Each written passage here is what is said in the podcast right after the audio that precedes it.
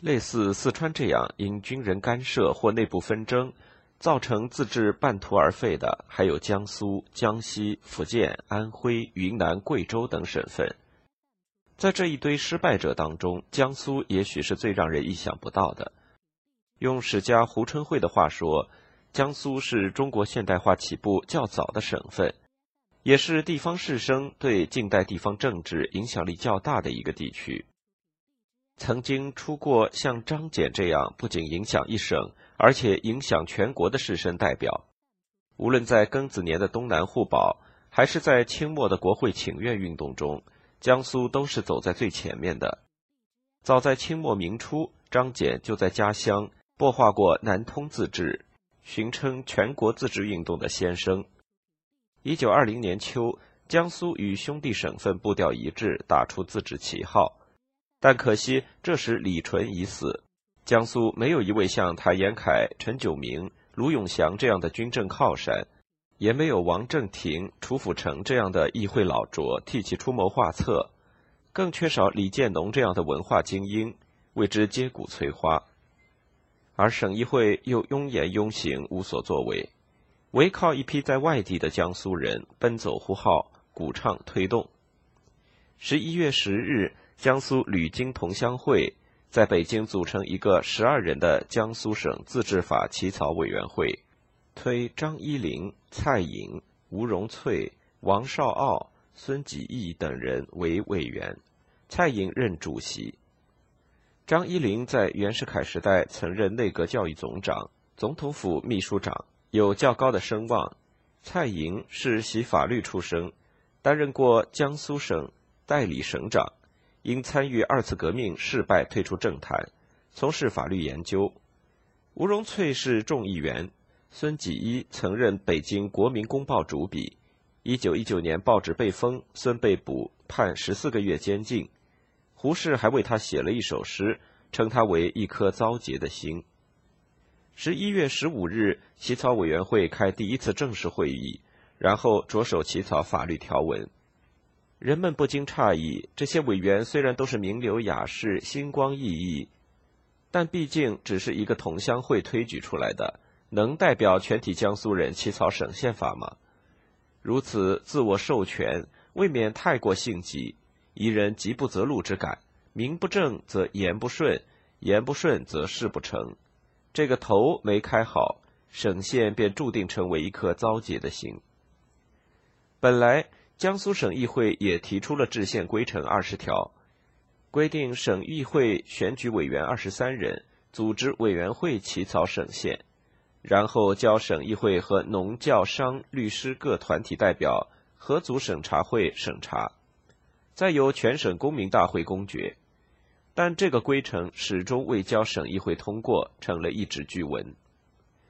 江苏的另一件事也没办好。当时省议会正紧锣密鼓酝酿省长民选。一九二零年，北洋政府免去江苏省长齐耀林的职务，任命王胡为省长。由于齐耀林恋战不去，王胡不得其门而入，正好给了江苏人一个机会。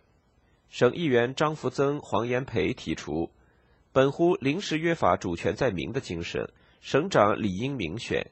遂由省议会拟定省长选举的程序与方法条例。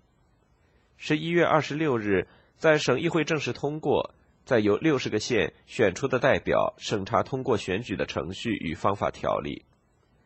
这些乡院读了一辈子圣贤书，好不容易有露才扬己的机会，无不施展伶牙俐齿，展示腹中经纶。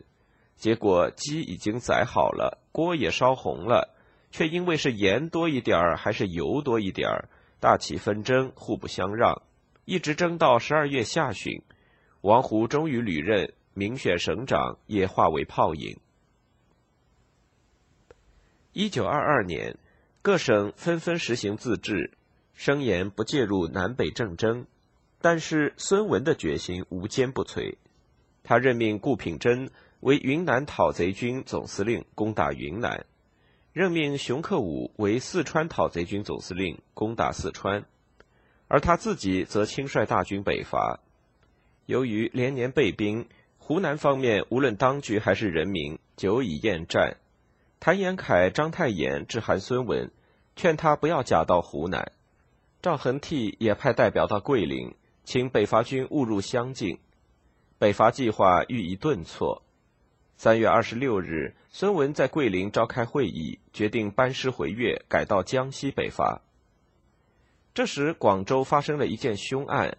三月二十一日，陈炯明的亲信、负责为北伐军的后方筹划的粤军参谋长邓铿到香港迎接段祺瑞的代表周善培，在广九车站突然遇刺，两天后身亡。此案成了孙文与陈炯明之间矛盾的催化剂。究竟谁是凶手？这个疑问在陶成章、宋教仁、汤化龙、程璧光、方声涛等一系列暗杀案件中都被问过。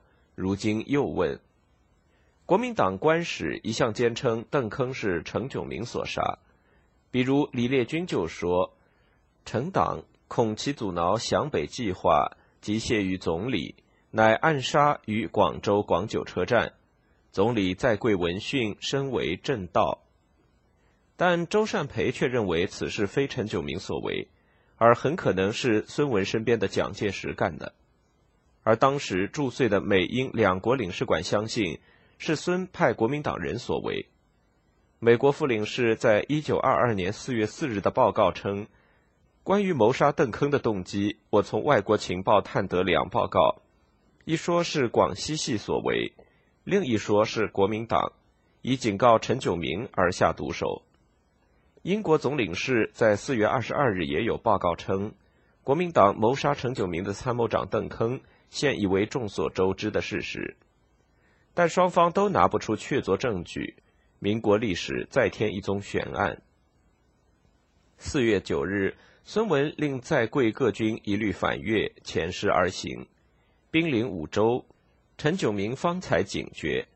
孙文派人转告陈炯明：一、陈炯明参加北伐；二、筹措五百万元军费。陈炯明无法接受。内政部长、广东省长、粤军总司令等职遂被罢黜，省长由伍廷芳接任，总司令一职裁撤。陈炯明虽然心怀仰望，但亦隐忍，独自避居惠州。至此，孙陈之间的矛盾由里及表，由暗及明，乃全面扩散。四月二十三日，孙文在广州总统府召开全体幕僚会议，决定行止。大本营内有两种意见：一是主张暂缓北伐，先清内患，解决陈家军；二是立即改道江西北伐，避免与陈炯明直接冲突，双方人流转还余地。孙文赞成第二种意见。孙文急于北伐，与北方形势的变化不无关系。四月下旬，第一次直奉战争爆发，孙文与奉皖军阀结有秘密三角同盟。对他来说，这是联合奉皖军阀夹击直系的千载良机，必须立即出兵策应，解决陈炯明问题已无暇顾及了。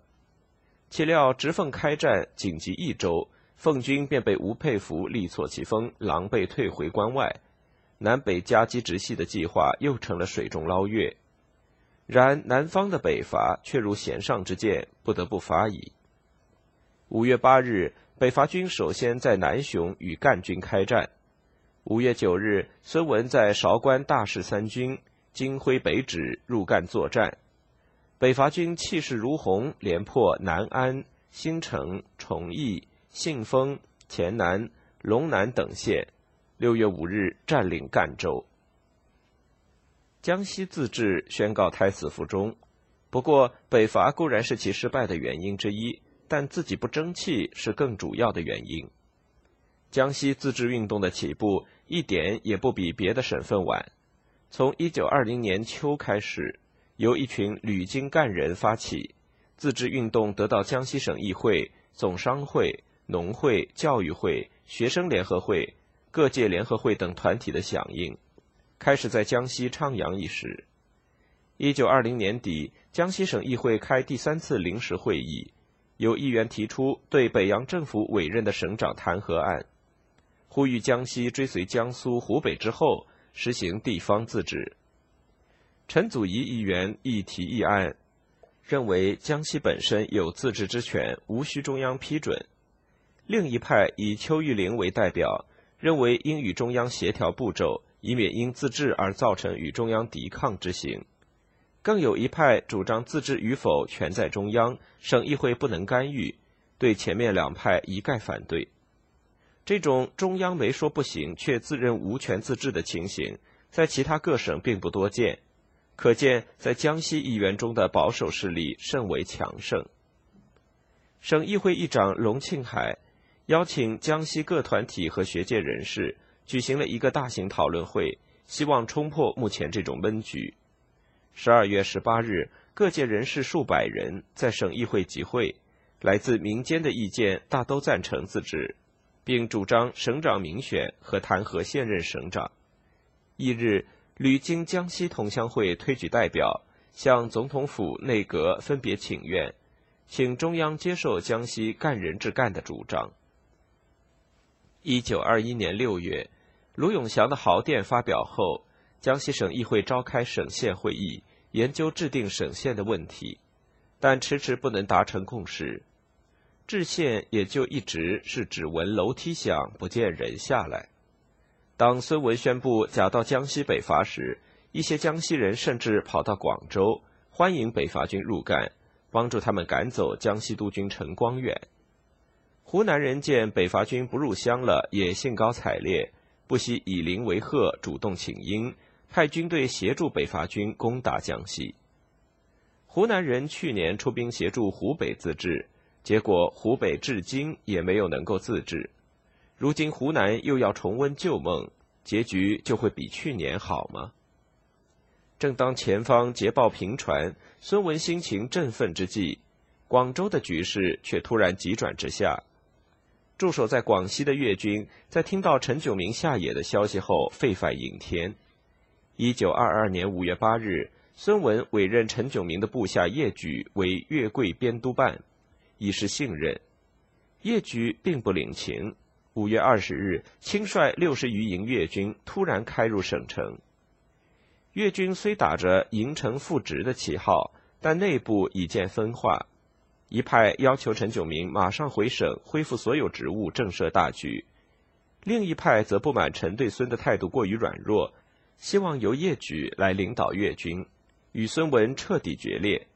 如果陈炯明不同意，就请他出洋，或者就留在惠州休养。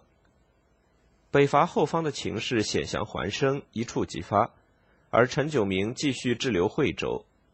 各界与请其回省的函电，好像雪片飞来，见诸报端。前往劝架的使者，车水马龙，络绎不绝。甚至连陈独秀也到了惠州，劝陈炯明不如干脆加入共产党，领导华南地区的革命。六月一日，孙文率领两营警卫从韶关返回被粤军占据的广州，并一连拍了三封电报，要求陈炯明立即到广州面商一切，又派人到惠州催嫁，但陈炯明拒绝在这个时候到广州，他声称。在省城军队撤出之前，他将不涉足广州，免招外界猜疑。因粤军一旦叛孙，则天下之恶皆归焉，这是他避之唯恐不及的。然此时大局的恶化已成下板走完，无可逆转之事矣。对于北伐无端受阻，孙文痛心不已。六月三日，叶举宣布广州戒严。大街通衢，遍布岗哨。孙文回到广州后，部分国会议员、省议会议员前来谒见，面陈北江军队占住民房校舍，人民恐慌，请调驻别的地方以安民心。但孙文表现得极为愤怒，没等议员说完，便打断他们的话，怒不可遏地说：“你们是省议员吗？竟如此大胆！你们想直接选举陈炯明做省长吗？”如果你们敢贸然行之，我一定惩办你们。以前炮轰都署，莫逆胆寒；今天撤革陈炯明，都是我一人为之。议员们相顾失色，无以为对。孙文继续怒斥：“你省议会敢捣乱吗？听说省议会要选举省长，推倒武廷芳。我是拿几个议员来打靶给你们看看。陈九明不听我命令，我就要免他的职。现在北伐的时候，你们地方官及地方绅士毫不帮忙，至令军到的地方，铺户必尽，人民跑清，令我无物可买，无福可顾，行军上感觉异常困难。孙文的讲话从侧面也反映出民间对北伐既疑且惧，反对北伐的不止一个陈炯明，但因为他手握大权，成了矛盾的焦点。六月十二日。孙文邀请广州报界出席茶会，他决心通过报纸向陈炯明摊牌。他宣布：“我下令要粤军全数退出省城三十里之外，他若不服命令，我就以武力压服他。”人家说我孙文是车大炮，但这回大炮更是厉害，不是用实心弹，而是要用开花弹，或用八英寸口径的大炮的毒气弹。不难于三小时内把他六十余营陈家军变成泥粉。